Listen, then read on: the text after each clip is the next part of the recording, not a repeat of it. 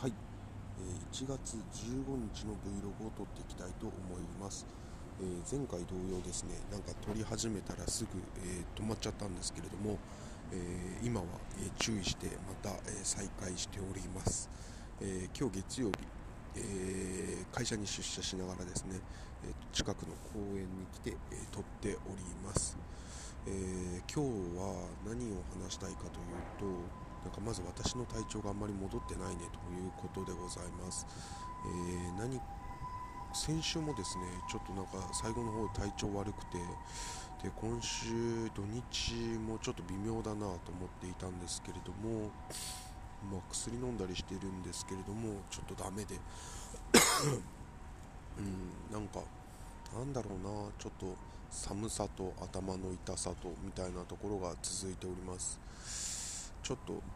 どうしたもんですかね、うん、なんかもうかれこれ2週間ぐらい続いているのでもう2週間じゃ効かないな。3週間とかぐらいかかっているのでなんか本当はもっと良くなってればというとこなんですけれどもという感じでございます、まあ、それが今日という感じでございます。でなんだろうな。あれ何しゃべる？あそうだ。1個喋ろうと思ってたのが えっとなんだっけ。あ昨日、えーと、アジアカップのサッカーのワールドカップあアジアカップサッカーのアジアカップが開催されましたで今回、昨日がベトナムとの初戦だったみたいで、まあ、ここ最近、サッカー日本代表はもう本当にタレント揃いというところでもうなんか4対0とか5対0とか、まあ、4対1とかもうすごい試合ばっかりをしてきていて、まあ、アジアカップも優勝間違いなしだみたいなことを言われていますと。で、えーと、昨日のベトナム戦も4対2、まあ、なんか一時は、えーと、2対1で1対2で逆転されてですねちょっと危ないみたいな時もあったみたいなんですけどもなんかもうやっぱ選手は全然動揺することもなく粛々とやって粛々と勝ったみたいなねすごいなというところなんですけれどもちょっと私が喋りたいなと思ったのはえーと、今回、そのアジアカップは、えーと、有料配信サービスのダゾーンですね。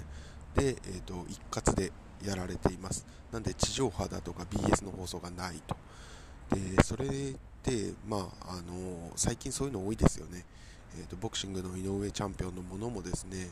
えーとまあ、あれは無料会員でも見れるものだったんでちょっとあれですけれども、えーと、地上波テレビではなくてですね、えー、携帯の配信ですというのが多い気がしています。で、えーと、ビジネスとして地上波ではなくて有料配信が増えていくっていうのは、まあ、分かる気がします、あのー、お金の取り方もね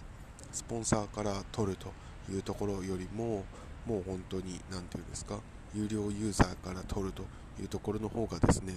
えー、例えばスポンサーだと1000万人が見たとしてもその1000万人に、えーと、効果のあると思える人、えーとスポンサーって何人いますかだとかその金額って限りがありますけれども例えば1000万人を見なかったとしても500万人300万人が、まあ、100万人が見たとしてもその100万人が全員ですね課金をするあのお金を払ってくれるユーザーであるという、まあ、有料の主張っていうのはですね非常に強いですよね。お金の稼ぎ方としてはそっちの方が圧倒的に強いというのはわかるかと思います。まあそれがね10円だったとしてもですよ。まあ、圧倒的に違うんだと思います。またそこで、え100円なのかもしれないですし100円かける100万人なら1億円ですし、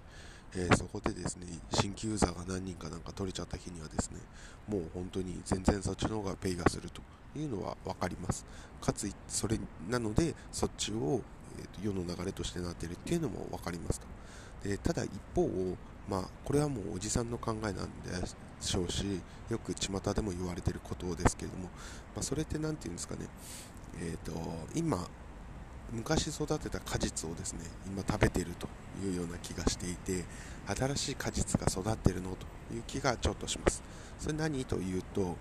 えーと、昔地上波放送をしたことによって幅広いファン層ができましたと。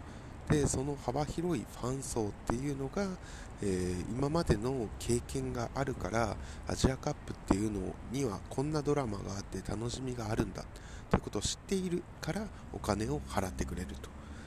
なんで今はそのモデルは成立していると。一方小学生とか中学生とかっていう方が、えーと、その